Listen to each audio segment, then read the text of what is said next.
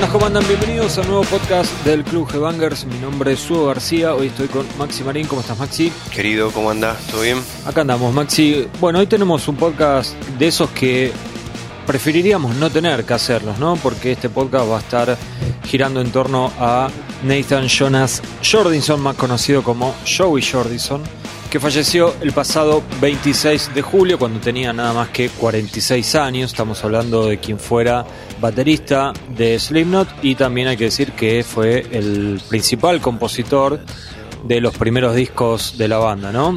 Y digo que bueno, obviamente uno preferiría no tener que hacer este tipo de, de podcast recordando a un, a un, artista, a un músico en este caso que falleció.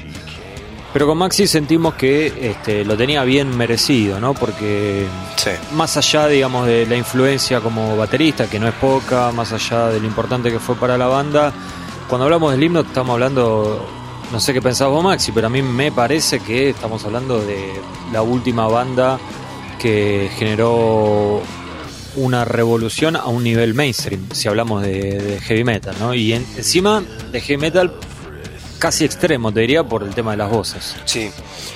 Y de la batería también. Y de la batería, justamente. Sí. Sí, eh, sí, con- completamente de acuerdo. De hecho, muchas veces nosotros acá cuando, cuando hablamos eh, en los podcasts y, y debatimos, viste, que muchas veces al himno se lo toma como medio un joda o todavía sigue, viste, esa frase sigue abierto ese antro y esa, esa pavada. Sí. Más de una vez reiteramos que sacás a Metallica, sacás a Maiden y no se me ocurre una banda hoy en día, o mejor dicho, en los últimos 20 años, más exitosa y más convocante que el himno, hablando de metal. Parece que no hay. Es una banda que No, superó, que superó a sus propios ídolos por mucho, Sí. que, que pasó de ese soporte de, de bandas medianas a, a ser gigante. Este, me parece que es indudable la importancia, la trascendencia y, la, y el éxito de Slipknot en los últimos 20 años. Sí, sí, sí, sí. Sí, y sobre todo, repito, si hablamos de un metal que obviamente tiene un montón de new metal, Sí, inclusive hasta lo podríamos poner dentro de esa de esa bolsa, pero una banda que también tenía un montón de metal extremo, ¿no? O que tiene, perdón, porque la, la banda sigue. Ujú. Este, digo, más allá de que tendrán alguna que otra balada, algún que otro tema saltarín y que esto que el otro, pero ahora lo vamos a ir eh, desglosando, ¿no? Hay, hay un montón de influencia del metal extremo y sobre todo del, del death metal en, en ciertos patrones de la música de, de Slipknot. Y, y bueno, y, y como decíamos, ¿no? El principal compositor, junto a Paul Gray, podríamos decir los, los dos tipos más creativos dentro de la banda. Y bueno, los dos fallecidos. iro- ¿no? ironías de la vida, sí, los Sí. dos eh, perdieron la vida. En el caso de Joe Jordinson, eh, según él, la, la inspiración para empezar a, a meterse en el mundo de la música eh, le llegó muy temprano, a los 5 años cuando empezó a tocar la guitarra, y a los 7 ya se largó con la batería, lo cual es muy chiquito, ¿no? Este, y dice que bueno, sus ídolos eran Keith Moon, eh, Bonham, Peter Chris y Buddy Rich. Entonces como que había entrado como con una cosa muy así de, de rock y algo de jazz. Pero bueno, el tema de Peter Chris es muy importante para él porque el, el primer cassette que se compró fue Kiss Alive, que según él fue lo, lo compró por la tapa, por la imagen, algo muy... o sea, es, es un testimonio muy repetitivo Sí. cuando, cuando escuchás, viste, músicos por cada un instrumento, ¿no? Bueno, él dice que ese cassette de Kiss Alive le, le cambió la vida. A partir de ahí se, pe- se empezó a meter como el terreno un poco más pesado de, de la música, ¿no? Y el primer que, sí, perdón, decime. cuando hablabas de, de sus influencias y sus bateros Sí. favoritos, de lo de Kate Moon lo puedo entender, igual que Bonham y con Peter Chris me parece que se cae de maduro. Me llamó la atención lo de Buddy Rich, que es como un tipo de una generación, porque todo esto Moon, Bonham, Chris son músicos de los 60, 70, Sí, y Buddy Rich es una generación Antes. anterior incluso, porque claro, claro. es, por ejemplo, es uno de los tipos en el que se basó, con el que empezó a tocar, por ejemplo, Ian Pace de Deep Purple, con lo cual te das Claro, cuenta de la influencia. Sí, sí, sí, sí. ¿Me entendés que es Estamos- una generación anterior, y más viniendo de un tipo, viste, de lo que se llamaba esta especie de, de jazz, de, de- de- de bandas de. ¿Cómo se llama? De mm, Big Band. Big Bang, exacto, gracias. Sí. Este, me llamó la atención, me llamó la atención que lo haya elegido Joy Jordison como una, Sí. una de sus influencias. Sí, inclusive, bueno, te iba a decir que de ahí en más, o sea, después de Kiss se mete en el trash, pero lo, lo leí varias veces diciendo que eh, ya más de adulto como que volvía al jazz, ¿viste? Y Sí. volvía a Buddy Rich. Eh, bueno, entonces cuando se mete con el, con el, con el trash, eh, en una entrevista que hicimos en Headbangers en 2017, ahí él contaba que eh, sus ídolos eran Charlie Benante, Ulrich y Dave Lombardo, ¿no? Y que bueno, Raining Blood fue como el disco que le, le partió la cabeza y que no podía creer que alguien tocara como tocaba eh, Lombardo ahí, lo cual nos pasó A todos. a, a todos, ¿no? Este, la diferencia es que él se, él se inspiró y, y- y pudo hacer historia. Y bueno, que eh, todo el tema del doble bombo que, que había en, en Slipknot eh, viene a raíz de lo que fue el, el thrash metal. Y de hecho su primera banda medianamente seria, que fue Modifidius, eh, era una banda de thrash. Hoy, hoy la estuve escuchando, Max, y la verdad no la había escuchado Sí. y no, no me gustó mucho, para serte sincero.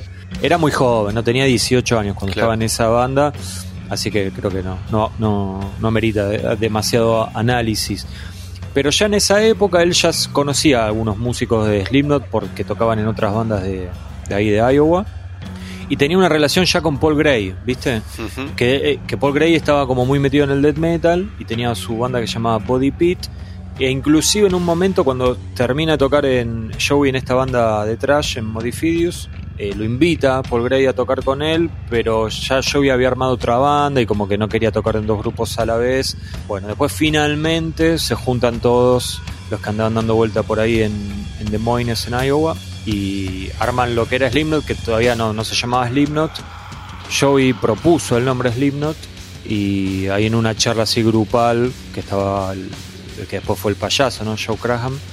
Bueno, finalmente todos aprobaron el nombre y Slipknot se llamó Slipknot a partir de una sugerencia de Joey Jordan, Jordison, perdón. Así que más allá de la batería, la composición y todo eso, hasta el nombre Mm. eh, vino de, de Joey. Si te parece, Maxi, creo que ya no nos podríamos entrar a hablar propiamente de, de lo que hizo él con, con Slipknot, ¿no? que es el motivo por el cual estamos haciendo este podcast, porque va- hoy vamos a estar hablando de proyectos paralelos, de La discografía de Slipknot. sí, eh, la- eh, las invitaciones que tuvo de, de bandas muy grosas ¿no? para, para salir de gira Sí.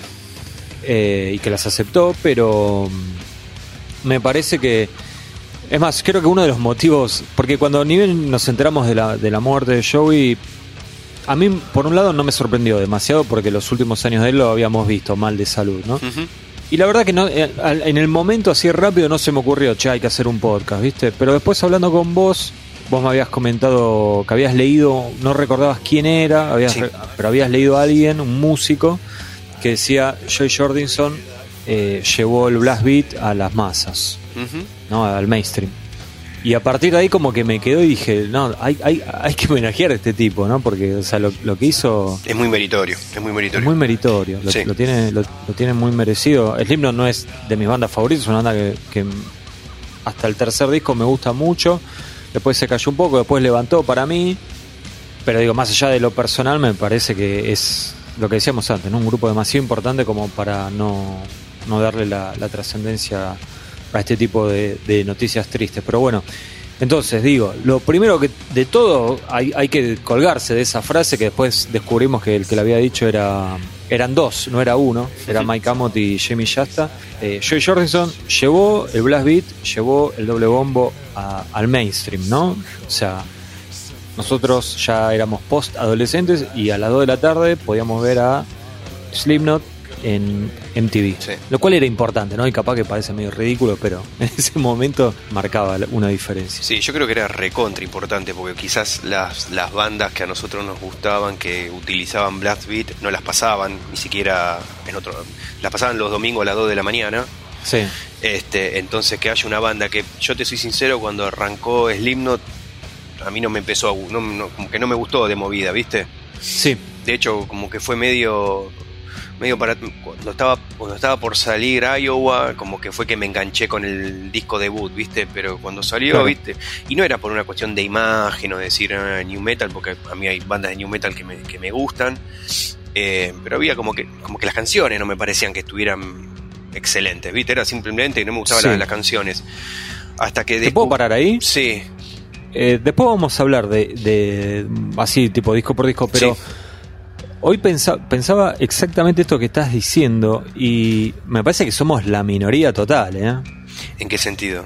De que de- Y que me parece que si hoy paras 10, 10 eh, seguidores de Slipknot, Sí. sobre todo de ponerle de nuestra generación, porque capaz que más chicos es diferente, pero creo que la mayoría va a preferir ese primer disco, ¿viste? No, Yo creo que de los tres primeros, ni vos ni yo elegimos el primero no, hasta como te el digo, mejor. hasta te digo que es el que el, el tercero Sí. en, en orden. Para mí también, pero Eh, bueno, dale. sí. después, después analizamos los discos. Dale. Eh, pero fue un tema de que, bueno, no, las canciones, había alguna canción, viste, que yo hasta que escuché, creo que era Wait and Bleed, dije, ah, esto está bueno, es original, viste, me llamaba la atención la percusión, viste, medio raro. Y hasta que conseguí el primer disco y dije, ah, pero los mejores temas no eran los cortes, viste, onda. Que, que- claramente no, no puedo ser eh, ejecutivo porque les, les trajo resultado y capaz que si elegían las que a Sí, me gustaban no hubiese vendido ni la mitad. Pero me terminó enganchando ya cuando el primer disco había salido así un par de años. Este, y estaba bueno, qué sé yo, que vol- volver de, de- de la facultad o del trabajo y poner a la, tar- la, la tele a las 5 de la tarde y que estén pasando una banda que sea de metal. Eso me gusta, qué sé yo. Independientemente Sí. que no sea una banda de mi agrado, este, siempre está bueno que, que las bandas de metal tengan exposición, reconocimiento. Me parece que a los que nos gusta el estilo no es como que no- es como una palmadita, ¿no?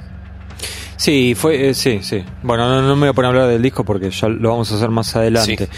Después lo, lo otro era verlo en vivo, ¿no? Mm. Eh, hoy, hoy en día creo que de los videos más, si buscas en YouTube, de los videos como más populares de él, es ese solo de batería que hace, que, que lo- o sea, la batería está sobre una plataforma, la plataforma se empieza a, a elevar, A lo tipo Tommy a lo Tommy Lee, pero como todo mucho más oscuro, ¿no? más, más violento todo, bueno, y él tocando muchísimo más violento.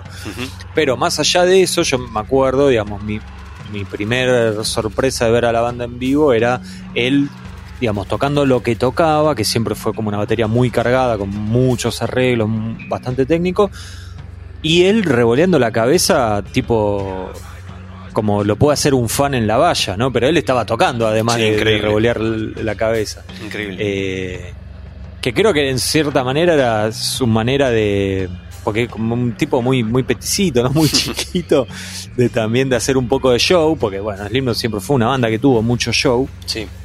Digo, más allá de lo, todo lo bien que tocaba, este nada, era, era, era llamativo verlo, ¿no? ¿no? No pasaba desapercibido bajo ningún punto de vista. En absoluto. Y lo, y lo otro que pensaba hoy, no sé vos qué pensás, es que su sonido de batería en Slipknot siempre fue como más acústico, ¿no? Como más Sí. low-fi que los bateros grosos que habíamos visto antes en el costado moderno del metal. Digo, Sí. Raymond Herrera con Fear Factory, que era lo más trillado de la historia.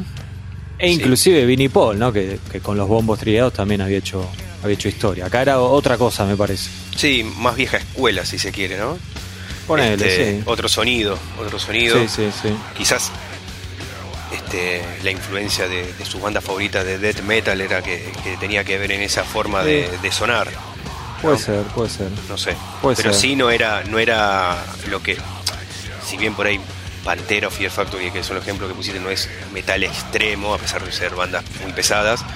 eh, me parece que lo que nosotros teníamos como el, el- el- la segu- el segundo lustro, de, si se quiere, o el, a mediados de los 90, lo que eran los- la, la- la batería más novedosa, no tenía que ver con lo que él vino un par de años después. Eran cosas distintas. Claro. Sí, No, sí. no, no, no. Sí, de hecho, eh, lo primero que llamaba la atención de Slipknot era todo el tema de la de batería y percusión, ¿no? Sí. Pero me parece que tenía más que ver, no por, no por una cuestión de sonido, porque no, no estaba presentando un sonido revolucionario de batería, ni mucho menos como sí había pasado con Vinnie Paul y sí había pasado con Raymond Herrera. Sí. Acá era más que nada la cuestión esta de combinar una batería recontra violenta con dos tipos que lo único que hacían era tocar percusión. Sí. Pero todo sumado era, era imponente, digamos, ¿no? Sí, con dos violas, con un chabón que, que podía berrear, era todo, era el combo. Era, por más que parezcan los auténticos decadentes, eran nueve chabones juntos Sí. en una canción, ¿no? Los rueditos de fondo, los, los bombos, este, los, los percusionistas, digo, era, era un, un cóctel explosivo. Y así todo en ese cóctel, la batería como que, que aportaba quizás lo más importante en el ADN del sonido de, de, Slipknot. Por ejemplo, ese primer disco eh, es bastante analógico, está grabado en el Indigo Ranch, que es raro que era como el, estudio para las bandas más modernas de la época, pero al mismo tiempo era un estudio bastante antiguo, grabado en cinta, y todo eso estaba en, este audio de batería eh, analógico y no la cosa esa pulcra y digital casi de, Fear Factory, ¿no? Eh, por eso digo que es, medio llamativo, como era como un regreso, algo más, más anterior a lo que al último que había revolucionado el metal. Bueno, y lo otro que para mí es muy destacable es que, y esto lo mencionamos hoy porque estamos hablando de Joey, ¿no? Pero creo que se le puede extender a otros músicos de, de la banda, es que eran metaleros, ¿no? Sí. Y estaban orgullosos de eso, ¿no? Porque te acordás que qué sé yo, no sé, los de Limbic y los de Korn, no, no te venían a recomendar bandas de, de death metal.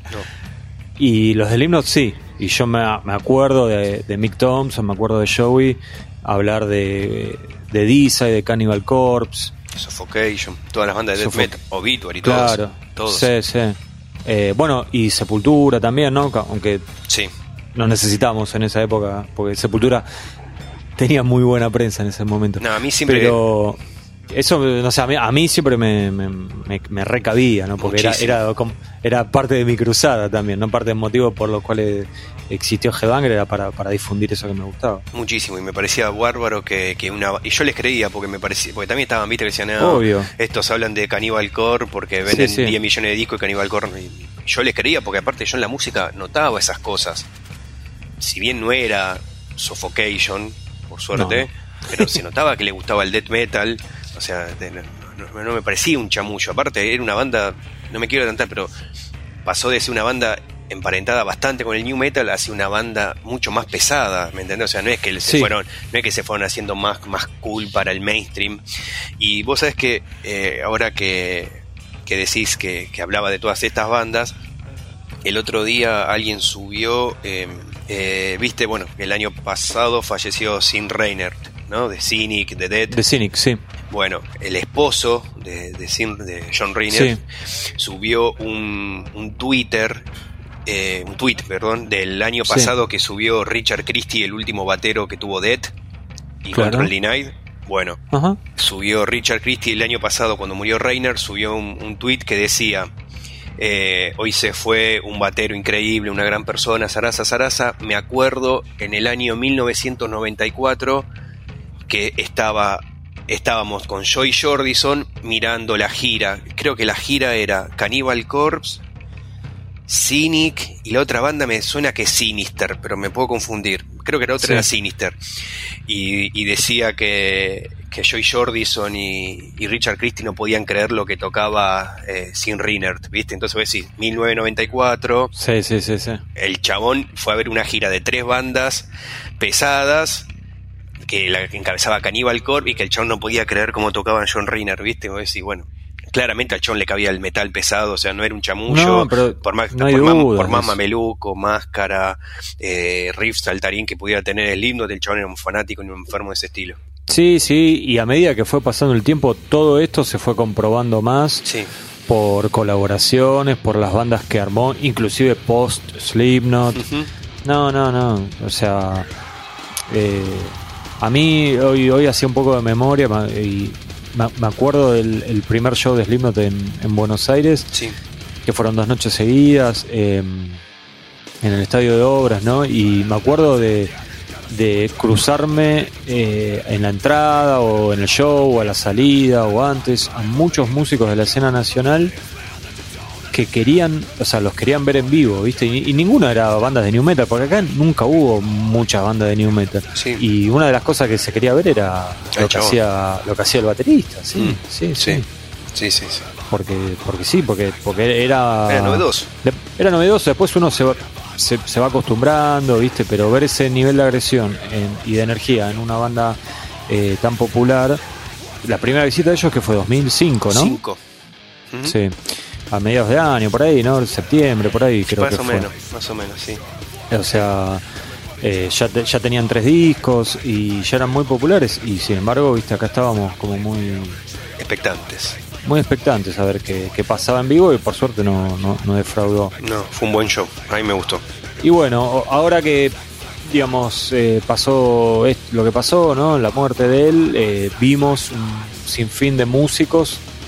obviamente cuando alguien muere es raro que salga, salga alguien a hablar mal, ¿no? Obviamente, pero todos coincidiendo en que era un tipo muy amable y que tenía un trato excepcional con las bandas que salían de gira con, con Slipknot, ¿no? Eh, un tipo como muy, muy abierto, muy cariñoso y creo que algo de eso se puede ver en el... Eh, porque además del trato con los fans también, ¿no? Y creo que algo de eso se puede ver en ese, ese video que anda dando vueltas en YouTube en la última visita de Joey a Buenos Aires, donde está en la puerta del hotel tocando con una guitarra criolla, afinando ahí mismo y con, no sé, yo, 30 fans y haciendo temas de Slipknot, ¿no? Eh, no sé si lo, pudiste ver ese video. Sí, sí, hace, hace Sick y después creo que toca uno de Murder Sí. Y el chabón, antes de empezar a tocar, este como que le dice, ah, esto lo hago porque ustedes son lo más importante, son los mejores fans del mundo y una especie de retribución a, estar ahí. Y la verdad que me parece buenísimo. Es, es un video que estuvieron subiendo de distintas páginas de todo el mundo, visto ahora cuando, cuando falleció.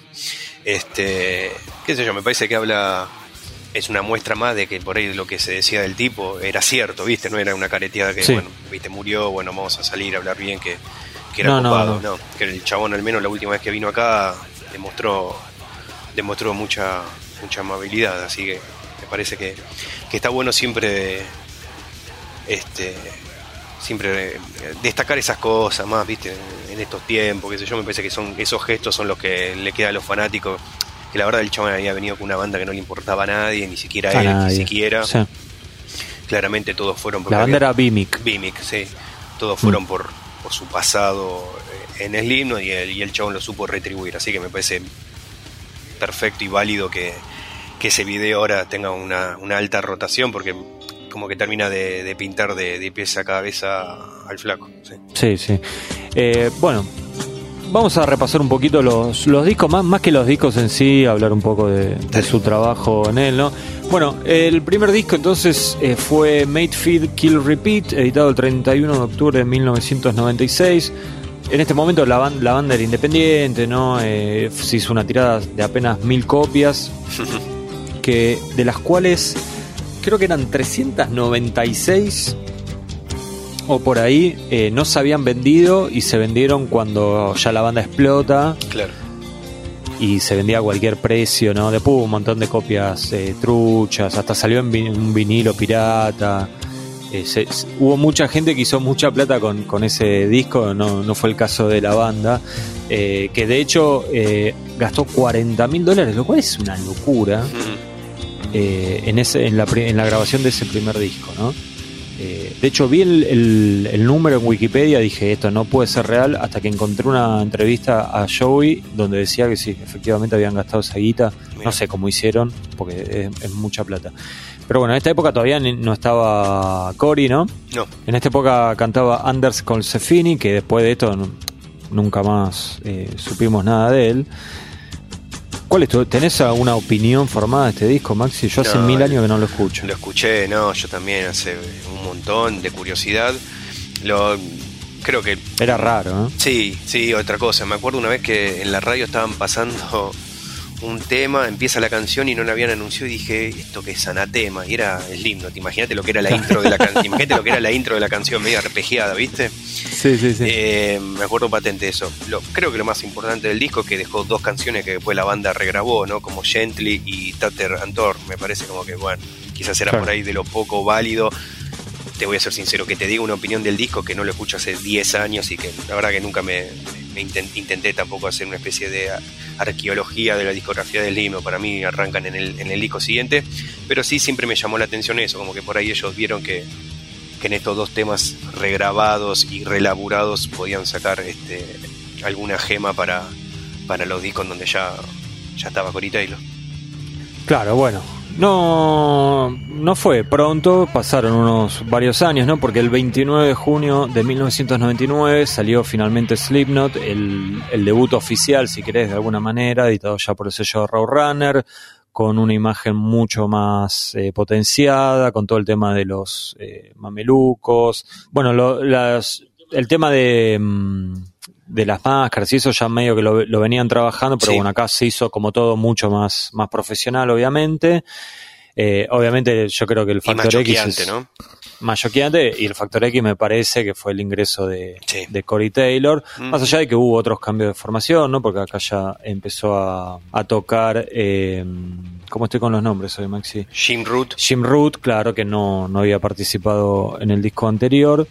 Eh, y contó con la producción de Ross Robinson, ¿no? Que Sí. no era un detalle No. ni por o sea, no era un detalle menor ni por cuestiones artísticas ni comerciales, porque era el tipo que había puesto en el mapa básicamente a Korn, había producido a Limp Bizkit, eh, ese mismo año sacó el disco Machine ¿no? Sí. Eh, bueno, acá es un, un cambio rotundo ahí en, en- en el grupo. Todo, todo mejor, todo más potenciado y la composición fue repartida un poco, como en toda la discografía de Slipknot, Hmm. eh, entre, bueno, Joey, eh, Paul Gray, el bajista, y John, el percusionista, ¿no? Que además era como medio el vocero. Sí. Vos sabés que a mí siempre me sonó medio chamullo, que cuando murió eh, Paul Gray en el año 2010, Sí. me acuerdo que todos rescataban, viste, su, su costado Claro. como compositor y dije, viste, hijo de Ahora lo dicen, Cualquiera sí. de los nueve que se hubiese muerto y era el compositor, viste. Pero ahora que, que falleció Joy Time, murió otro más y todos hablan como la dupla compositiva, ¿no? Pero es en todos los músicos y todos los, los propios de la banda, como también de la escena, recalcaban el como que los chabones eran como una dupla que se juntaba, viste, medio sí, infalible sí, sí. para como que bueno, hace un rato vos comentabas que uno tenía una banda de trash y una de death Sí. ya se conocían y había cierta afinidad, pero como que Claro. eh, eh, fuera de joda, como que el núcleo compositivo de la banda eh, eran ellos dos, porque bueno, además Joey tocaba la guitarra, este, pero bueno, no, me parece que toma otra otra validez el hecho que sí, que la, la banda sigue activa y sin los principales compositores, viste, medio es fuerte, digo. Sí, sí, sí, sí. Sí, ahora después si querés hablamos un poco de Sí. eso.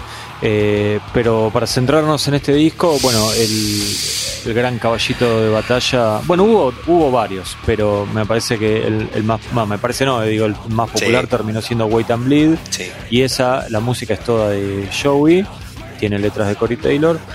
Y después el otro que en un primer momento, al menos acá en Argentina, fue como el tema que más eh, sonaba, más rotaba y más repercusión tenía, era Surfacing, que también cuenta con, en los créditos compositivos con, con Gray, con Joey y la letra de Corey Taylor. Em, bueno, un poco lo que decíamos antes, ¿no? Un sonido muy, muy analógico. Eh, el disco Joey lo mezcló junto a Ross Robinson y él cuenta que eh, como lo hicieron ahí en el Indigo Ranch era todo analógico, no, no había, no había computadora, no, no- no había nada automatizado, entonces son esas mezclas en, como en tiempo real, ¿no? Como que digamos, vos, no sé, vos te- tenés todos los instrumentos sonando, sabés que ahí viene un solo o un eh, no sé, un ruidito del DJ, lo que sea, lo tenés que vos subir al, al volumen indicado en ese momento porque no, no lo puedes automatizar. Claro. Es, es un proceso, es, es divertido, yo lo, lo he visto, es divertido de, de hacerlo, pero también es muy problemático porque te tenés que estar acordando todo lo que va a pasar en la canción con anticipación y a veces necesitas muchas manos para hacerlo, en este caso eran ellos dos nada más, Sí. lo cual es bastante sorprendente. Pero bueno, fue un disco histórico, ¿no? En todo sentido. Sí. Eh, Para el sello, ¿no? Para el sello. Fue el, eh, ¿Cómo era el debut más vendedor? Más vendedor. Había desbarrancado a Burn My Eyes. Ah, Burn My Era así la historia, ¿no? Exactamente. Sí, sí, sí, exactamente. Sí, este. Nada, qué sé yo. No quiero repetir lo que dijimos antes, pero el, el tema de la percusión fue, fue fundamental. A mí fue lo primero que me llamó la atención de la banda, porque además los escuché sin haber visto ni una foto, entonces. Sí, lo, lo llamativo era que después cuando te enterabas que eran, era el sonido de nueve chabones al mismo tiempo comprimido, ¿no? Este, Claro. Me parecía que era, me parece que sin ser revolucionario, me parece que sí, al, principio era, era lo más llamativo, aparte como todo muy hiperkinético, ¿viste? Me acuerdo, bueno, claro. digo, cuando, cuando conseguí el disco que arranca con Sick, ¿viste? Todo, todo al, palo, después mirás los videos y ves este chabón que está, que las, patas son dos locomotoras, los otros, los otros dos percusionistas golpeando todo al mismo tiempo, digo, era llamativo, era como que, no sé, como que a Neurosis lo habían, lo habían cruzado con Morbid Angel, era una cosa así, ¿viste? Decir, ¿qué, mierda, ¿qué mierda es esto? Este, La verdad que... Con un sonido muy new metal, tipo el primero de Korn. Sí. Porque viste crudo, no, no, no era el Korn de Follow the Leader, ¿no? No, para nada, no. La guitarra bien crudo, sí, sí, el, sonido, sonido bajo ahí, grave. Sí, sí, sí, completamente, completamente. Yo me, me, acuerdo así muy, muy patente, ¿viste? De, escuchar eh, Surfacing y, y me gustaba Después el disco se me, se me hacía como que me, cansaba, ¿viste? Como, sí. como eh, vos antes dijiste hiperkinético y creo que había algo de eso. Era como, ¿viste? Cálmense en un rato por el amor de Dios. Claro, no, no, no. Porque ni siquiera, la, o sea, la versión de Wait and Bleed que rotaba eh, como corte no era la que estaba en el disco. En el disco era toda gritada también. Este, pero sí era muy, muy frenético todo. Y eh, yo creo que todo eso es gentileza de, todo el tema de la percusión y, la batería, ¿no? Sí. Tengo Maxi para que escuchemos Wait and Bleed, ¿sí? Sí. Con eh, bajo y batería, si no me falla la memoria. Y si me está fallando la memoria es solo la batería. Bien. Pero bueno, creo que es... Eh, vamos a escuchar un pedacito, no vamos a escuchar todo el tema entero porque se hace medio aburrido sin la música, a menos que seas baterista y quieras sacar una, alguna parte. Así que lo escuchamos a Joe en acción.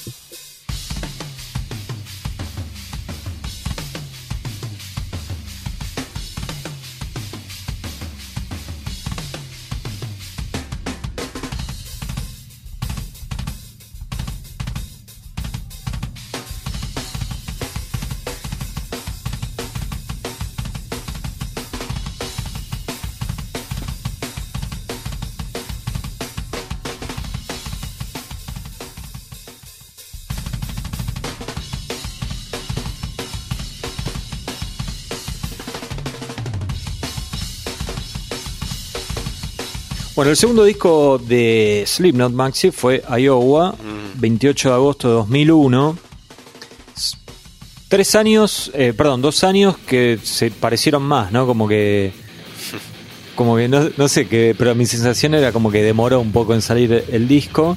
Eh, me acuerdo que el primer adelanto, o al menos el primer video, había sido de Erectic Anthem y no podía creer que lo estaba viendo yo creo que eran las 12 del mediodía, la 1 de, la tarde en, en, MTV, como decíamos antes.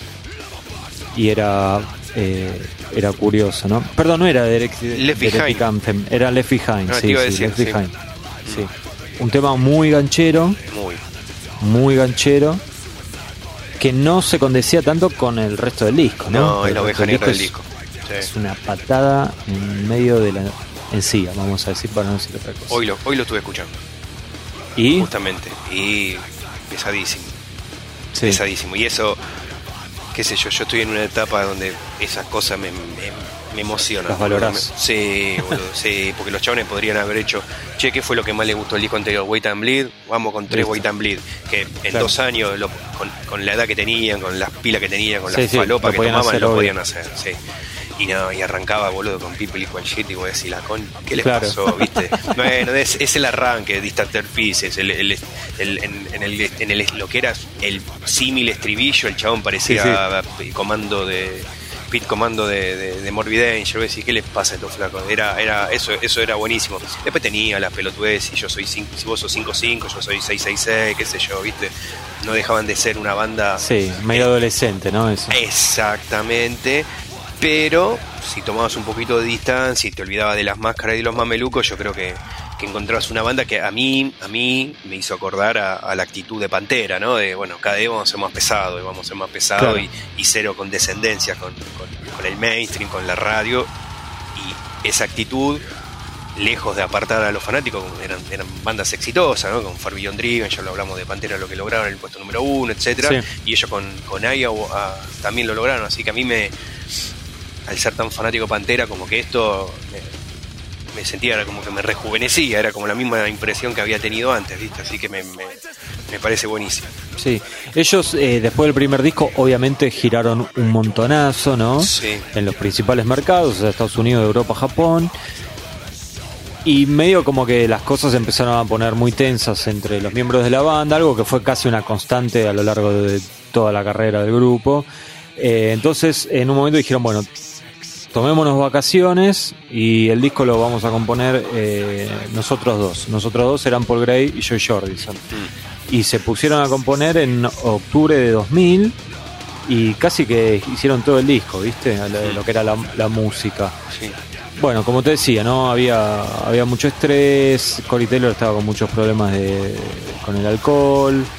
Depresión, falopas. Sí, eh, el payaso estaba con, con bastantes temas de drogas, qué sé yo. Pero vos escuchás el disco y la verdad que. No sé, a mí. yo no, me imaginaba que estaban como todos medios peleados. No. Es verdad que es un disco re mala onda, re mala onda. Sí. Eso lo, detectabas al toque, ¿no? Este, desde los momentos más agresivos que vos estabas, los que vos nombrabas antes, los de People Equal Shit o Disaster Pieces.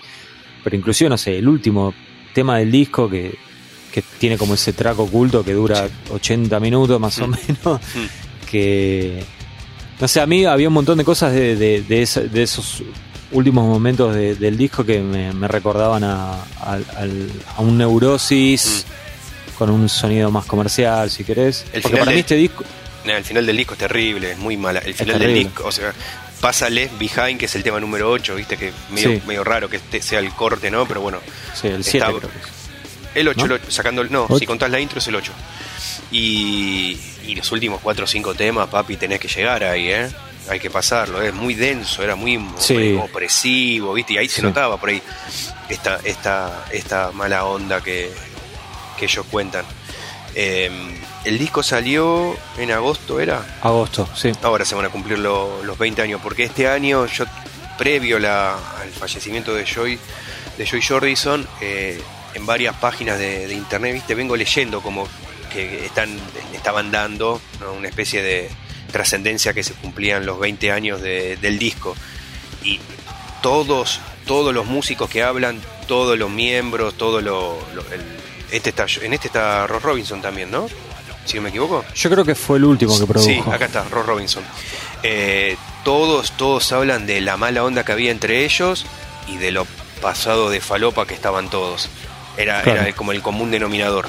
Los chabones decían, no nos hablábamos, salvo que tuviéramos que salir a festejar, a tomar algo, pero siempre porque estábamos, hablábamos porque estábamos tomando, estábamos en pedo pero claro, claro, claro. Este, algunos preferían no cruzarse en el estudio, este, como que, había mucha, había mucha, mucha mala onda. A uno se le había muerto el abuelo, que bueno, después eso es, es la intro del disco, ¿no? Que está bien ampliada y con una boludez de fondo.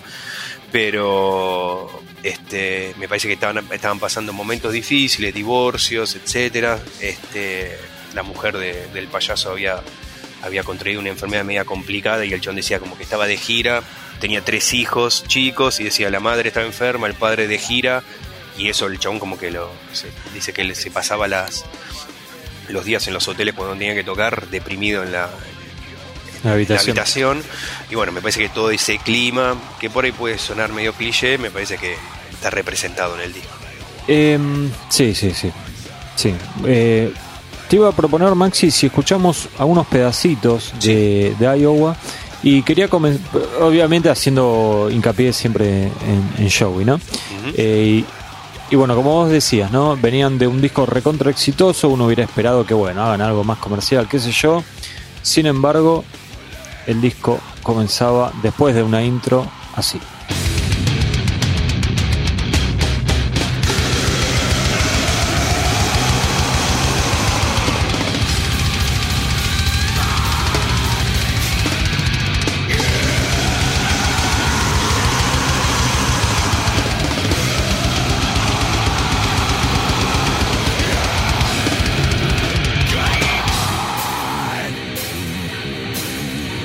Ese era el comienzo de People Equal Shit.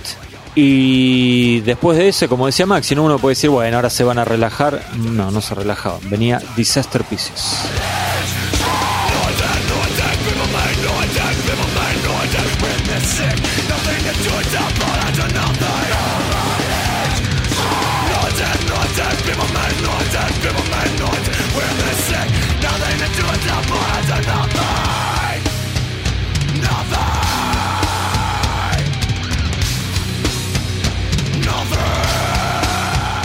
Y inclusive Maxi, uno de los temas más gancheros puede ser el, el himno hereje, ¿no? El Heretic Anthem. Sin embargo, esto era lo que hacía Joy Shorts.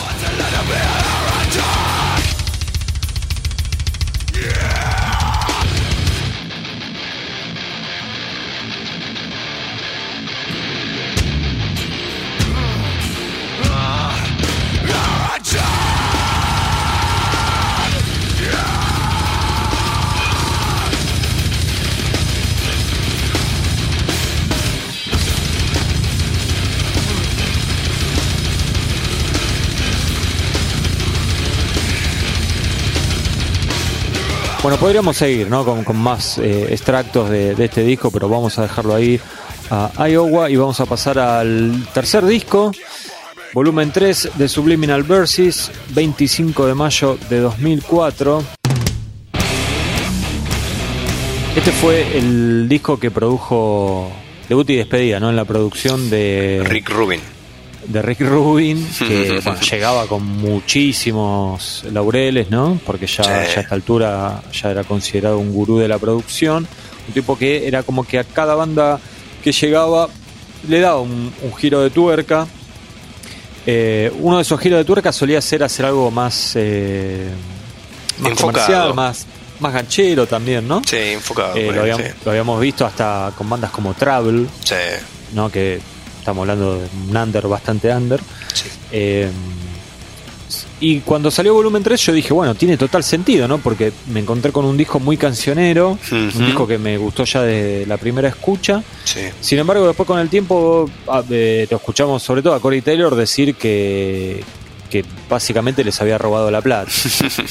Es Rick Rabbit, ¿no? Porque dice que iba muy poco al estudio, que es algo que después lo escuchamos también con Metallica y con Black Sabbath, que no es un tipo de estar todo el día ahí, ¿no? Él deja a su gente de confianza y da una opinión y se va. Pero bueno, sin embargo, para a mí me parece un discazo. Obviamente es, es un giro de tuerca, ¿no? Porque es, es como mucho más accesible comparado con lo que había sido Iowa, que, había sido una, una patada en la encía. No, completamente. Si bien tenés los temas más pesados, como que están también en el comienzo, ¿no? De Blister Sea, Three Nil. Sí, Después ya medio Duality, Vermilions, Opium of the People, Circle, Before I Forget. Digo, como que se hace un disco más centrador. Si bien siempre hay voces gritadas, ¿no? Este, baterías pesadas y guitarras bastante filosas, me parece que si nosotros no nos hubiésemos enterado de ese de ese malestar, sobre todo de Cory Taylor para con Rick Rubin, uno hoy, y así todo yo desde mi lugar lo incluyo como uno de esos discos que marca un quiebre en, en- la banda como composición. Vos dabas el ejemplo de Travel, también está, no sé, Chili Pepper. eh, si bien por ahí con otros, por ahí el cambio de compositivo no fue tan grande como ACDC o Metallica, este, sí entiendo, me parece como que en- eh, encuentro una, este, una composición como más grupal y también, no, te, no quiero decir más enfocada, porque no, la anterior no era desenfocada la de Iowa, digo, ¿no? Sí, es una más amena, si se quiere, más... Es más eh, melódico. más melódico, más sí, melódico. hay cosas más acústicas, digo, hay, un- Sí. hay un cambio, hay un cambio, sí, claramente hay un cambio. Claro, y yo, yo ese cambio se lo adjudicaría a, a Rick Rabin por, por el pasado de Rick Rabin. Un Sí. tipo que hasta produjo un disco que nunca salió, que es el, el disco ese ahí oculto de, de Unida, la banda de Stoner Rock, de, de John García, el cantante de Caius. Que si el que escuche ese disco va a escuchar que Unida de golpe era como una banda mucho más elaborada, más melódica, las canciones estaban mejor. Entonces vos decís, bueno, este tipo, evidentemente, no sé qué hace, pero algo hace. Algo así. Y eso mismo yo lo notaba en este disco. Pero Sí. después lo escuchás a, a, a Corey Taylor diciendo, vino tres veces, nos robó la plata y se fue. Pues además había cobrado una fortuna de guita. Como, no me acuerdo cuánto era, pero era como si te dijera, no sé, 200 mil dólares, ¿viste? Una cosa así. Sí, Y bueno, entonces uno piensa, bueno, evidentemente el cambio fue por los músicos, ¿no? Y qué sé yo, capaz que a- algún consejito les dio. Mm, Eh, me acuerdo de Jim Root de decir que él había quedado conforme y que su disco favorito es Slipknot y bla bla bla, pero bueno, no, no era el caso de Cory. no. Eh, de todas formas, eh, eh, también es un disco donde uno puede ya notar una evolución, no solo en, en- en toda la, la cuestión de cancionera, sino en lo que tocaba eh, Joey Jordison, porque obviamente se tuvo que adaptar a canciones no tan frenéticas, ¿no? que no, no daban tanto espacio para, eh, para meter esas viste arremetidas de doble bombo violento incansable no claro.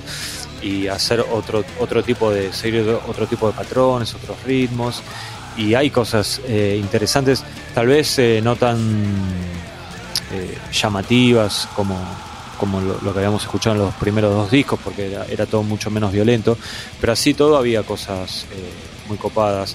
Y, quedaron también algunos momentos icónicos. Vos antes habías mencionado a The Blister Exist, que tiene como todo ese interludio tipo batucada, que si te parece lo creo que lo podemos escuchar. Dale, dale.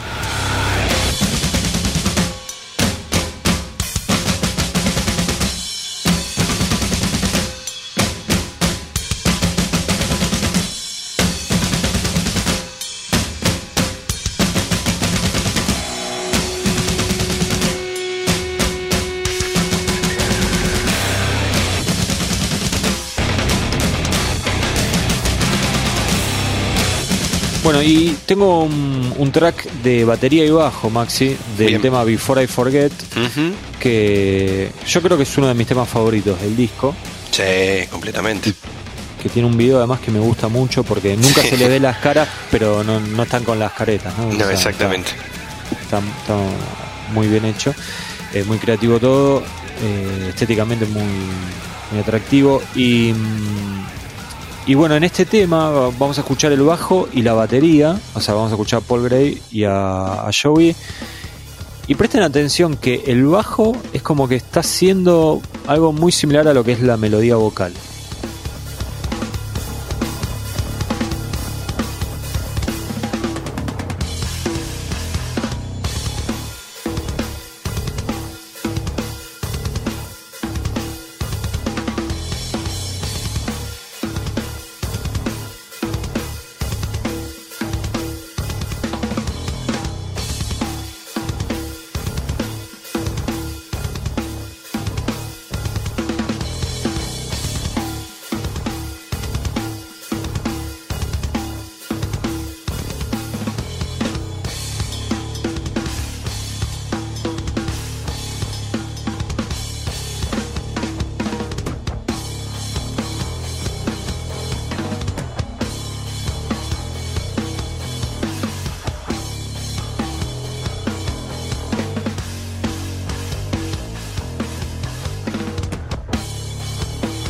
Vamos a avanzar un poquito, Maxi, y vamos a ir más hacia el final donde cambia un poco el ritmo, así escuchamos otra faceta de esta canción.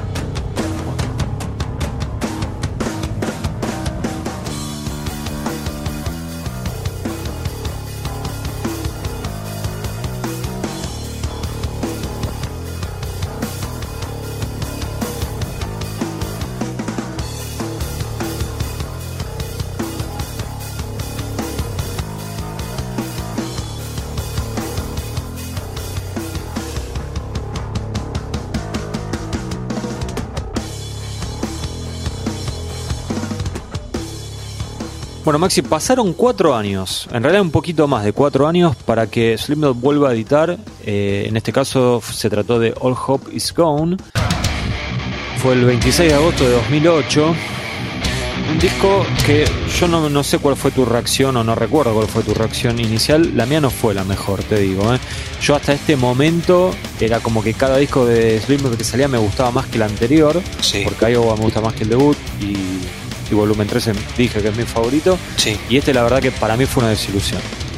Sí, sí, para mí era, era, era un disco correcto, con un tema increíble que es Sulfur, este, que me sigue pareciendo uno de los mejores temas de, de Slipknot. Después cuando lo, lo, empecé a escuchar un poco más, le empecé a encontrar algunas, algunas otras cosas, no sé, como Snoof o el mismo el tema eh, All Hope Is Gone, pero no es un disco que lo tenga tan presente y que claramente cuando me pongo a escuchar el himno no, no es para nada la, primera opción, porque a mí me pasaba lo mismo que a vos.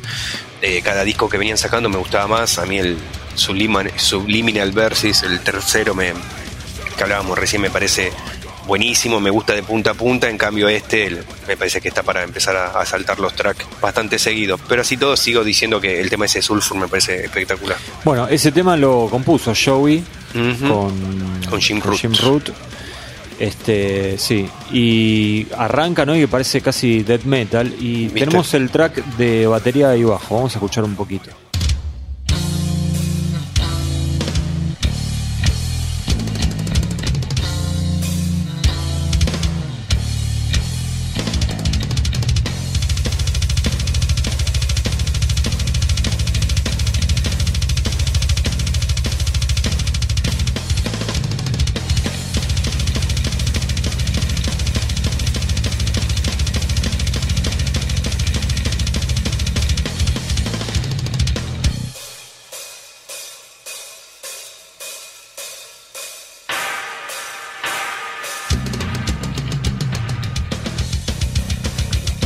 Y el otro. Bueno, el otro no, en realidad, el gran hit Sí. del disco y que increíblemente, para, al menos para mí, terminó siendo el tema más popular de la banda. O sea, si te fijas en, en Spotify y esas cosas, es el tema con, con más reproducciones, es Psychosocial, Mira. que te acuerdas que en su momento se le encontraba como un gran parecido con Ray the Lightning de Metallica. Sí. Después se dejó de hablar de eso. Eh, un Lo tema tiene, compuesto. lo, lo tiene, el lo tiene, en Sí, el riff. re, tiene, sí. sí, re. Eh, un tema de Paul Gray, de Joy Jordison y, bueno, letra de Corey Taylor. Eh, tengo la batería de ese tema y está bueno para escucharlo porque es algo 10.000 veces más simple Mm.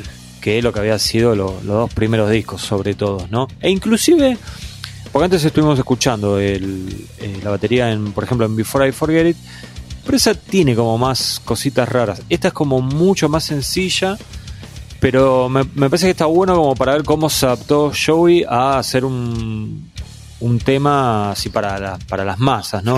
Casi diríamos un Joey Jordison en modo rock de estadio.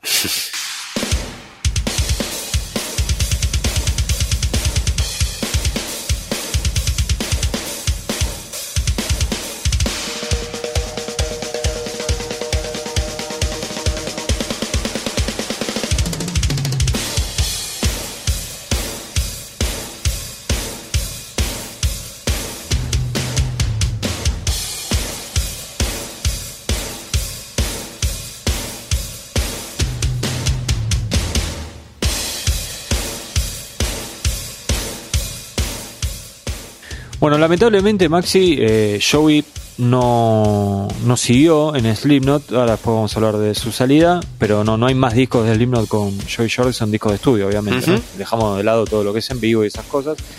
Eh, sin embargo, él siempre fue un tipo muy prolífico, muy prolífico, no se podía quedar quieto y tuvo varios proyectos paralelos, ¿no? Y uno que fue como un, un proyecto que ya sabíamos que iba a ser de una sola vez fue eh, para el sello Roadrunner, el sello de Slipknot, eh, que se llamó Roadrunner United. Esto fue en el año 2005. Una jugada que a mí el resultado no me gustó tanto, pero la idea me pareció buenísima. Sí. Lo que hizo Roadrunner eligió cuatro capitanes, ¿te acordás? Eran eh, Rob Flynn, eh, Dino Casares. Dino Casares de Fear Factory, Matt Heafy de eh, Trivium y bueno, Joy Jordison. Sí. ¿no? O sea, de los nueve músicos de Slipknot, Joy Jordison. Eh, y ellos, a su, cada, cada uno de estos capitanes elegía músicos para eh, armar canciones. Y yo creo que la, la idea era que sean, en general, que sean músicos de, del sello, ¿no? que hayan Claro. pasado por el sello. Bueno, y Joey Jordison eligió a varios cantantes, Glenn Benton de D-Side, Mina Caputo, en aquel momento Keith Caputo de Life of Agony, eh, Daryl Palumbo de Glasgow, Kyle Thomas, que en ese momento ¿dónde estaba Maxi? En ningún lado, ¿no? En la casa. Claro. Pero bueno, eh, era conocido por Exorder. Sí.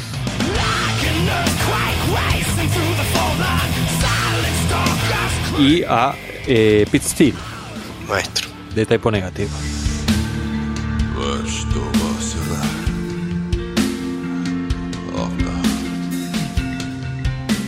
Y después en guitarra, bueno, hubo varios músicos de bandas de hardcore, de Vision of Disorder, había. Ujú. Eh, y eh, Rob Barrett de Cannibal Corpse y Andy LaRock de King Diamond. Esos, to- todos estos tocaron en las canciones compuestas por Joy Jordison. Y después esto, eh, además tuvo un show en vivo, ¿no? Había Sí. sido así. Exacto. Sí, sí. Pero en el show en vivo no tocaban las canciones del disco, sino que tocaban clásicos de... de las bandas del, del sello. Claro. Sí. ¿Lo viste ese show? Sí, vi varias, vi que tocan Abigail ahí con, con Ripper Owens, no, con Ripper Ah. Owens, y creo que el ¿No ¿Estuvo bajista... King Diamond ahí? No, creo que no. No, y creo que el bajista en ese, en ese tema es, es, es Paul Gray, creo. Las violas son James Murphy y el otro no me acuerdo. Sí, sí, sí, lo vi- no, no me acuerdo de haberlo visto entero, pero vi, vi bastantes temas sueltos. Siempre termino mirando a Abigail, obvio, ¿no? Pero, este, sí, vi, vi varias cosas, sí, pues casi todos los músicos que están me parecen grosísimos, me encantan todas las bandas que Sí. pasan por el sello casi. Este, así que sí, a mí el, el disco cuando leí la noticia fue una parada de verga atroz y después cuando lo escuché dije, "Eh, serás, eh, bueno. Sí, muy Pudo- irregular. Mal, muy irregular. sí, Había temas que estaban buenísimos y otros que no pasaba nada. Sí, sí, sí, totalmente. Me acuerdo que me gustaba mucho uno, que creo que lo compuso el de Trivium, con el cantante de Killswitch Engage, eh, Jesse Leach, que en ese momento ya no estaba en la banda. Claro, Era claro. súper, medio como, medio, era como un stoner moderno, una cosa rara. Y los peores para mí fueron los de Dino, ¿no? No me acuerdo, la verdad no tengo presente así Sí, cuál me habían gustado medio- más. Medio floji. Y, y lo saca de Eh, Fear Factory. Pero Déjalo bueno, ahí. pero en el show Sí. estuvo bueno también porque tocó, tocó gente como, no sé, Scott Ian, que no, No estaba del sello, ¿no? no, no era del sello, claro, sí, sí. Y el, el show ese cierra con, entre otros músicos, Andreas Kisser Hmm. tocando eh, Roots de Sepultura. Sí. ¿Y qué pasó, Maxi? Bueno, ahora cuando, cuando falleció Joy Jordison, eh, Andreas Kisser rememoró eh, ese concierto y dice, bueno, que, el- que lo llamó Joy Jordison, creo que habían ido a ensayar como dos semanas a, a Estados Unidos y que nada, desde el momento que llegó lo encontró a él y estaba también Paul Gray y dice como que le llamó la atención la química que había entre ellos dos y lo fanático que era de Sepultura. Y dice, se sabía todo de Sepultura al pie de la letra, cada detalle. Y dice que cuando se pone a ensayar, dice, bueno, íbamos a cerrar con Roots Bloody Roots y a pedido de Joy Jordison le dice, ¿vieron la parte del final, la que se hace más lenta? Bueno, démosles una vuelta más, dice, como, como que Joy Jordison decía que al tema le faltaba una vuelta más en ese, en ese ritmo, ¿no? ¿Viste, ¿Viste al final cuando cierra? Sí, sí, sí. Y, y que bueno, que eh, cuando se enteró, después en el show tocaron el tema con a solicitud de Joy Jordison con una vuelta más de la parte lenta y dice que el otro día cuando, cuando falleció lo primero que se acordó fue de eso, ¿no? De, de como un tipo tan fanático y que el chabón recalcaba eso, le, que le parecía muy profesional, muy creativo y recontra fanático de- del metal. Este, le- le- se acordó de cómo un tipo que en ese momento estaba en la cresta de la ola, recordemos 2005, Sí, sí, sí. estaba había salido el año anterior el volumen 3, eh, hablaba con, con, con esa, con ese respeto y con esa consideración para lo que era una de las bandas favoritas y proponía cambios, etcétera. Eso fue lo primero que, que recordó Andreas Kiss. Sí, para un, un Sepultura que ya estaba de capa caída, ¿no? En Sí, además, Es más, claro. creo, creo que estaba peor que ahora, te diría. mirá. Olvídate. Bueno, y Monty Conner, que era como la, la cabeza de Roadrunner en Estados Unidos, contó también hace unos días nomás que, Sí. Bueno, obviamente di- di- dijo lo que dicen todos, ¿no? Un tipo muy talentoso, bla, bla, bla. Destaca que, eh, además de tocar la batería muy bien, que era compositor, ¿no? Que tenía eh, mucha sensibilidad para hacer eh, estribillos gancheros Hmm. pero contaba que era una enciclopedia con todo lo relacionado a Roadrunner, que siempre que se juntaba con él quería hablar de bandas como Deicide, Obituary, Suffocation, Sepultura, que eran las bandas que más le gustaba de Roadrunner, y que dice, Monty Conner dice, eh, Joey sabía tanto como yo de la historia de Roadrunner, o tal vez más, y eso que yo había estado en el sello desde 1987. Así que bueno, evidentemente Era era, fan. un era fan, era, era fan, era un nerd del metal como nosotros, así que eso nos cae muy bien. Bueno, eh, más allá de esto de Roadrunner, tuvo muchos proyectos paralelos, ¿no? A mí la verdad, Maxi, eh, ninguno me, me llamó demasiado la atención, pero bueno, lo- los repasamos así rápidamente. Dale. Eh, Murder Dolls fue el primero, una banda que formó con este muchacho Trip Eisen de Static X. Que para mí siempre tuvo sentido esa unión por el, por el tema del look, ¿viste? Esa onda medio Manson. Total, totalmente. Y cantaba este chabón Wednesday 13, ¿no? Eh, sí, Hmm. sí. Nunca me acuerdo bien quién fue de todos esos que tuvo algunos problemas con la ley, así que... Y Tripaisen, ¿no era? Tri- Con temas no sé. de, de menores de Ah, edad, etcétera. Había uno medio violín, sí, sí. Sí, sí, sí, sí. Eh, bueno, con esta gente sacó un EP y dos discos. Acá eh, Joey tocaba la guitarra, Sí, no tocaba la batería. Después eh, armó esta banda Scar de Martyr donde hacía tipo tipo de Grohl, ¿viste? Tocaba todo. Este es un proyecto, bueno, no dijimos nada, perdón, eh, Murder Dolls era como, qué sé yo, hacía una cosa rockera reventada. sí. Scar, Scar de era como más industrial y new metal, si querés, algunas cosas. De hecho, hoy vi, yo me había re olvidado esto, que lo produjo Rick Fulber el disco. ¿Lo tenías presente vos? Sí, eh, no, no, no, la verdad que no. no. No. Bueno, ahí él eh, grabó todos los instrumentos menos teclado, que lo, se lo había dejado a Chris eh, Brenna, que había tocado en Manson y con Nine Inch Nails. Nails, sí. Y para los solos llamó a Chris Norris, de, que había tocado en Darkest Tower, y a. Jet Simon de Strapping Young Lad. Strapping. Y- sí, de, de hecho después eh, Jet Simon tocó en Bimic en un momento, si no me falla la memoria. Puede ser. Mm. Bueno, y después el otro proyecto era Sinsaenum, que en los papeles sonaba interesante porque estaba Attila, el cantante de Mayhem, estaba Frederick Leclerc de, de Creator, Que ahora está en Creator, sí. sí, sí, que de hecho, eh, porque este había tocado en Dragon Force, ¿no? Es de- Era- exactamente, sí, Sí. Que de hecho eh, los temas eran de él en realidad, eran de Frederick. claro. Y bueno, con eso sacó tres EPs y dos larga duración, fue bastante prolífico con eso. Y bueno, después ya... Y desapercibido, ¿no? Sí, sí, no pasó nada, no pasó nada. Y bueno, y con Bimic, que fue con la banda que vino a tocar eh, no hace tanto, en 2017 acá, que fue en un Monsters of Rock, ¿no? Se Sí, llamaba ese festival. con Megadeth y Anthrax. Y Anthrax, sí. Eh, so- solo había sacado singles. Sacó- iba a sacar un disco que se iba a llamar Open Your Omen y... Creo que el disco está, está como para salir. Sí, pero no, no salió. No, no, no, no, no, no, salió, no, que como que está, como que la idea era, era, era editarlo, así que quien te dice Sí. que aprovechen que el cadáver ahora- todavía está tibio y Sí, Apuren. puede ser, puede ser. Eh, pero bueno, básicamente esos fueron los proyectos. Seguramente hay algo más, pero porque era un tipo muy activo, ¿no? Pero digamos, estos fueron los, los más serios de todos. Bueno, y además de los proyectos paralelos, algo curioso, la verdad yo no, no había recaído en que eran tantas bandas o tantas situaciones similares que se dieron, que fueron muchos los grupos que lo llamaron a, a Joey para eh, que salga de gira con ellos, ¿no? Inclusive algunos mientras eh, él era parte de, de Slipknot, ¿no? Ujú. El primero que tenemos que mencionar es Ministry, que lo llamó, bueno, Al Jorgensen, el líder de Ministry, para que toquen el back en 2006, en lo que fue una formación que, un Dream Team, podríamos decir, Impresionante, impresionante. ¿No? Con Tommy Victor y en guitarra y. Paul, y Paul Raven, eh, sí, de Prong y Paul Raven de, de Prong De también Killing y Killing Joke eh, en bajo. Este, terrible. El otro día vi un video del de One Fix de ese show. Claro. Papa, papa, muy bueno. Es que es- Y además hicieron una gira, una gira por Estados Unidos con esa formación. Sí. Tenés razón. Sí, sí, tenés razón, perdón. Eh, y un- una banda que le queda bien, ¿no? O sea, le quedaba bien a Joey, sí, ¿no? Con el tema de los bombos y eso, Sí. esa cosa medio va, bastante industrial, me parece que le, Sí, le quedaba bien.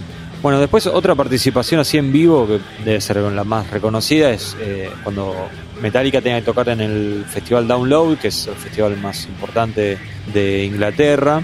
Esto fue en el año 2004. Creo que es el mismo día a la mañana, una cosa así, que Lars dice no voy a tocar y desapareció Lars y nunca se supo bien qué pasó. no.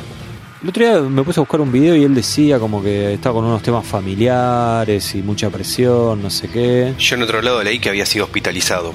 Así que, Sí, pero no se supo qué pasó. O sea, nunca me quedó claro si se pasó de rosca la noche mm, o si le agarró una especie de ataque de pánico o algo así, ¿viste? Mm. Pero la cosa es que Lars dijo yo no voy a tocar, Metallica no quería cancelar y eh, los ayudaron algunos bateristas, ¿no? Uno de ellos fue eh, Joey Jordison, bueno, el otro había sido Lombardo y el otro había sido el Fleming, no me acuerdo cuánto, el plomo de el Lars. plomo. ¿Viste algo de eso? Sí. O sea, ¿viste algún video de Joey? Sí, el otro día, Creeping Dead, de atrás del. Creeping Dead, Sí. una, una, una cámara que está justo atrás de él. Muy bueno. Claro, sí, lo vi le, le, le da otra onda, ¿viste? Este, no sé, como que eh, el arreglo ese que hace Lars, ¿viste? Con los tones, él lo hace con, con los bombos, ¿viste? Que es distinto. Sí, Pero bueno, no había ensayado, ¿no? Era todo. No, vamos para, está- vamos para estuvo bien que le- le puso su onda, ¿no? Sí, fue otra onda.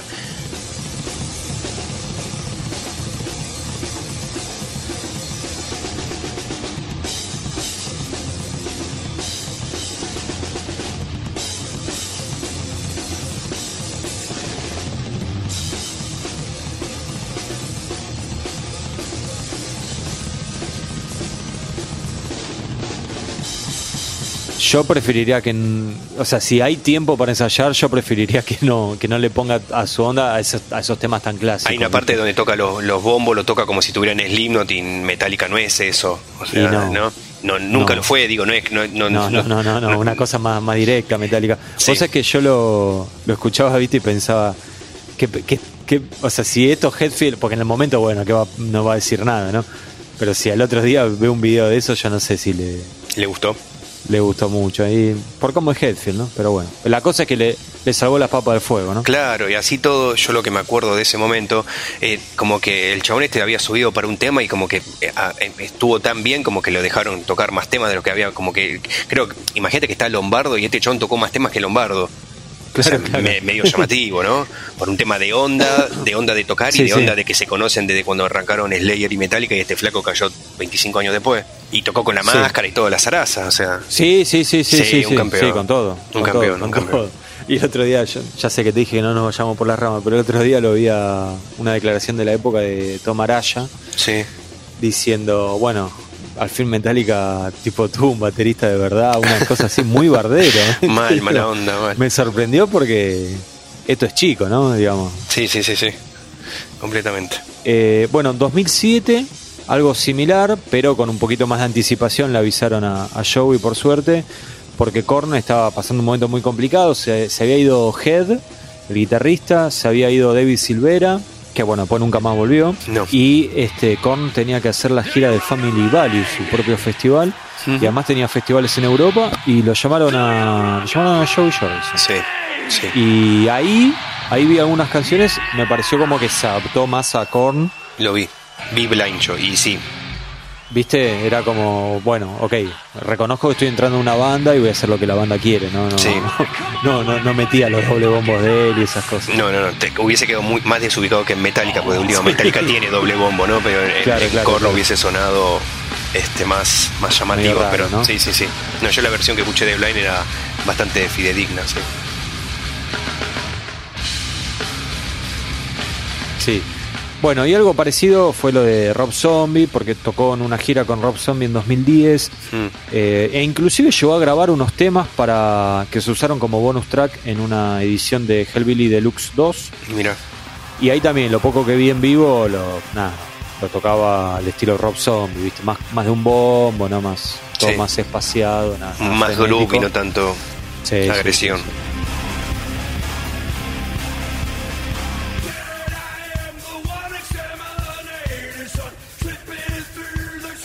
Este no vi nada, pero me imagino que pudo haber estado bien. Mira, hay, hay un clip dando vueltas de Drácula Mm, y se lo ve bien, se lo ve, se lo ve contento. bien.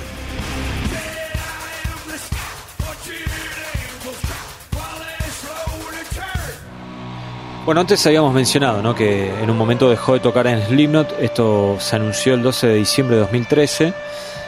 Y lo primero que se dijo fue que, o sea, lo dijo la banda, ¿no? Que se había ido por razones personales, pero decían se fue, dejó a la banda.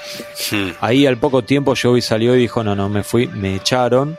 Y dijo, me echaron de la banda que fue mi vida durante 18 años, jamás me hubiera ido de esta banda, jamás hubiera abandonado a los fans, me acuerdo que dijo. Y quedó todo ahí oscuro, ¿no? O sea, no, no se sabía bien qué, qué había sucedido. Ya para esta altura ya había fallecido Paul Gray, ¿te acordás? Sí, claro. Entonces como que había, había un manto de dudas sobre todo, todo Slipknot, que bueno, después siguió adelante, atravesó ese momento complicado y hoy podemos decir que están en un muy buen momento, ¿no?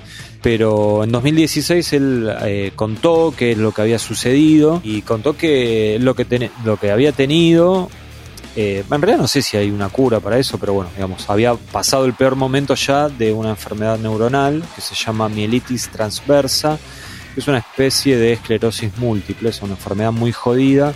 Y él básicamente lo que decía es que en un momento dejó de sentir las piernas, ¿no? que le era imposible poder tocar, ¿no? Encima la música tan demandante, no apenas si podía caminar.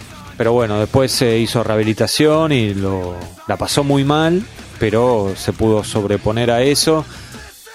Aunque hay que decir la verdad, ¿no? Siempre se lo vio como en mal estado físico, digamos, ¿no? Muy. Excedido de peso. Excedido de peso, ¿no? Complicado para caminar, sí.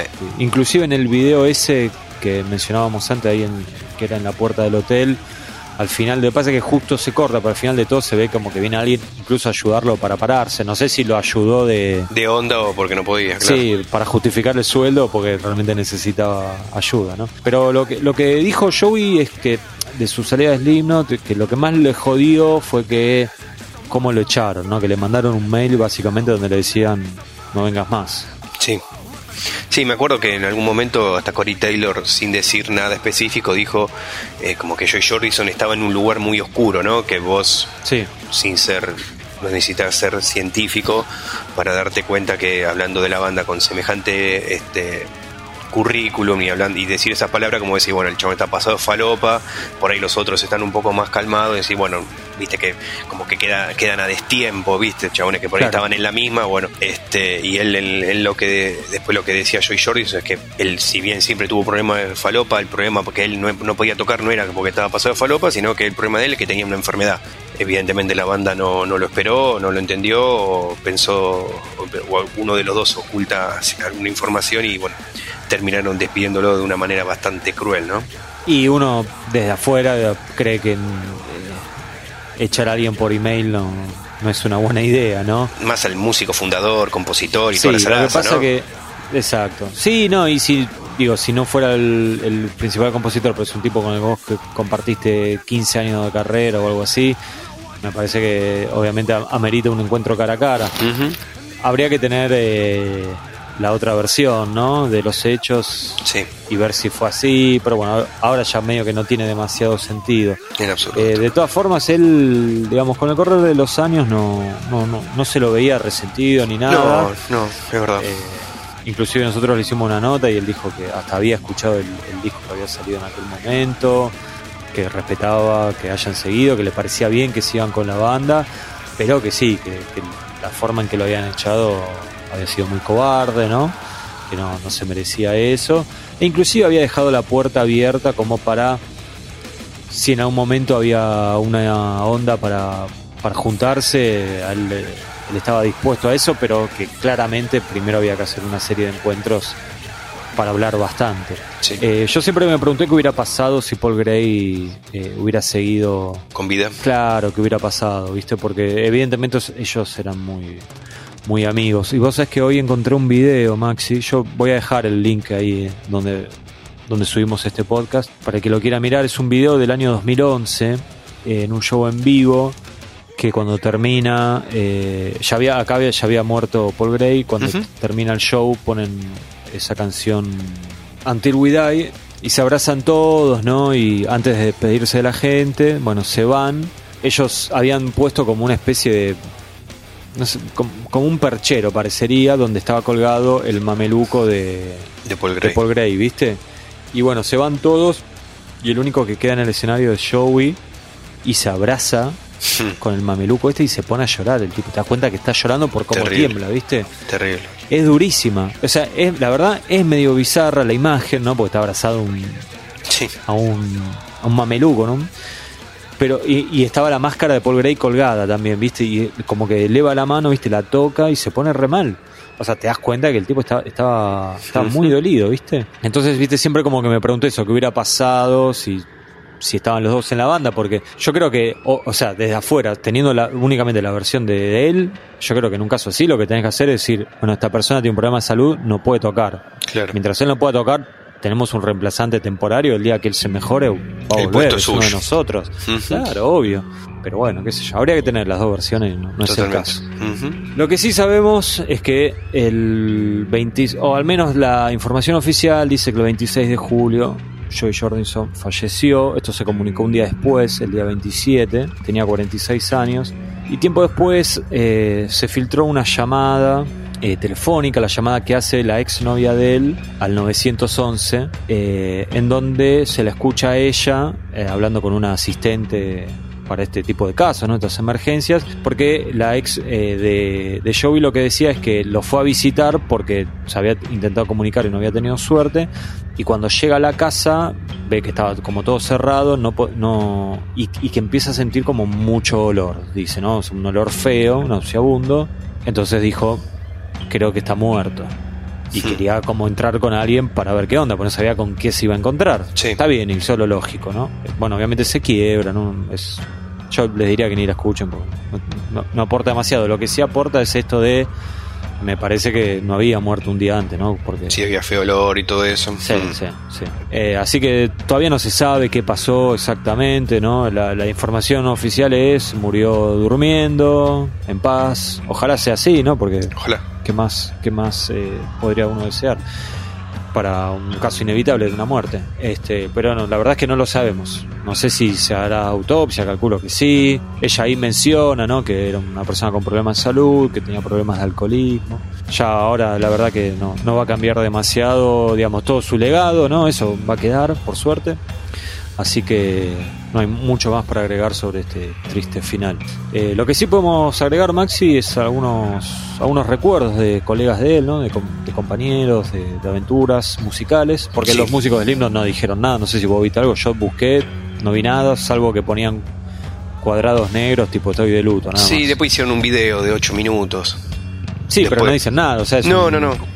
Un No. textito muy chiquito y después todas imágenes viejas. Sí, exacto. Bueno, eh, en cuanto a, a- a los colegas de, de Joey, bueno, hubo un montón, la mayoría fueron cosas muy breves, ¿no? Estaba todo el mundo muy choqueado, algunas bandas como Sacred Reich, Trivium, Morbid Angel, pusieron fotos de él, obviamente, ¿no? En- no sé, lo leímos a Al Jorgensen decir que era un hermano para él, Mike Amott, eh, lo que habíamos mencionado antes, ¿no? Eh, Joey llevó el blast beat a las masas, era un tipo muy amigable, Jamie Yasta dijo algo muy similar, llevó el blast beat al mainstream, con Slipknot cambió el juego del heavy metal y que nuestro disco Perseverance nunca hubiera existido sin Joey o sin Slipknot.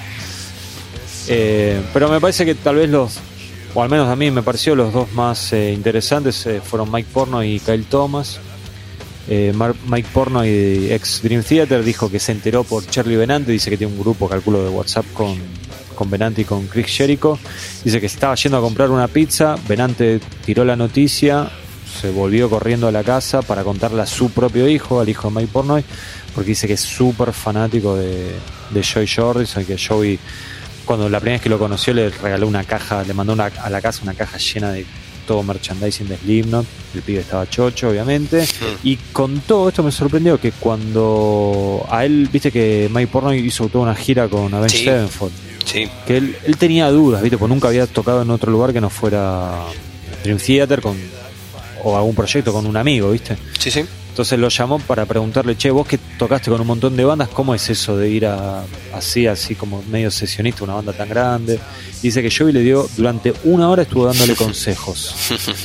Así que como que tenía la mejor onda con, con, con Joey Jordison. Sí. Pero vos el otro día me contaste una historia de Kyle Thomas, el eh, cantante de Exorder, ¿no? Y de, Sí. que pasó también por Travel Sí, por Alabama Thunder Pusey, ¿te acordás? exactamente, discaso que grabó con ellos. Sí, sí, Me gustaría Thomas- cerrar con esa anécdota porque me parece que era un poco más significativa que, que decir que era un gran baterista, ¿no? Que eso es algo que sabemos todos. Sí, bueno, además de, de recalcar su- sus cualidades como, como músico, como, como intérprete y como, como compositor, Kyle Thomas cuenta que en el año 2005, fue previo, dice que fue unos meses antes de- del huracán Katrina, eh, estaba en la casa y recibe una llamada y dice, bueno, que era de Joy Jordison, que le contó todo el proyecto del Roadrunner United y le dijo que, que, le gustaba como, él cantaba, las bandas en las que había estado y que quería, le quería dar una canción que había compuesto para que él le ponga letra, melodía y que cante. Y Kyle Thomas lo que dice es que él hacía casi 10 años que no editaba nada. Yo creo que se refería a que lo último que había editado era el disco de Floodgate, si no me equivoco, del año, del año 96, el de Floodgate, pero me puedo equivocar. Eh, y Kyle Thomas dice algo así, dice una frase que, es buenísima, dice, eh, yo me había retirado de la escena cuando en realidad no estaba listo para retirarme.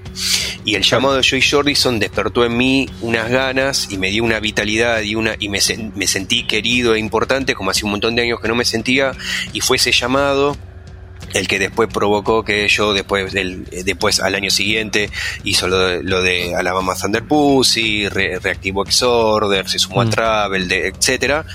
Y bueno dice que, que, le mandó la canción, él compuso las letras, el tema se llama Constitution Down, está en el Runner United y dice que independientemente de eso, de que de lo que significó Joy Jordison como músico para la escena, para él para él fue el tipo que, que reavivó la llama, así que, que esa fue la, la anécdota que quería comentar y que lo quería recordar este, agradeciéndolo, agradeciéndole por, por haberle devuelto su carrera, por así decirlo. Sí, sí, eh, todos destacan eso, ¿no? Que era muy como muy amistoso, viste, como muy y que le encantaba tocar. Hoy vi un video de Monkey de Korn. Sí. Que lo, lo, para así un tipo un paparazzi en la calle, viste, y le, dice ¿qué, ¿qué, opinas de lo que pasó con George Jordison? Y decía eso, viste, que le encantaba salir a tocar en vivo, por eso, bueno, hoy mencionamos un montón de, proyectos y, o sea, el tipo se aprendía el set de, no sé, de Korn para ir a tocar, ¿entendés? Sí, sí, Mientras estaba en Slim, ¿no? es raro, viste, no, no es algo muy común eso. No, no. Este, pues no lo necesitaba, ¿no? No, evidentemente le gustaba. Sí, sí, sí, sí, sí. Este, yo creo que eso es una es algo muy destacable, ¿no? El, tema de lo apasionado que era el tipo por, por la música pero bueno, o sea, gente apasionada por la música hay un montón, nosotros somos apasionados por la música, ¿no? Pero eh, creo que quedó claro el, impacto que tuvo, ¿no? El, lo importante que fue para Slipknot y lo importante que fue Slipknot en la historia de esta música que tanto nos gusta, entonces creo que merecía, valía la pena y, se merecía que hagamos este especial. Aunque sea para recordarlo, ¿no? Porque bueno, cuando fallece un músico, lo único que nos queda es eh, los recuerdos, los discos y la música. Totalmente. Así que esperamos que les haya gustado. Maxi, gracias. Un placer. Y en un par de días nos volvemos a escuchar. Chau.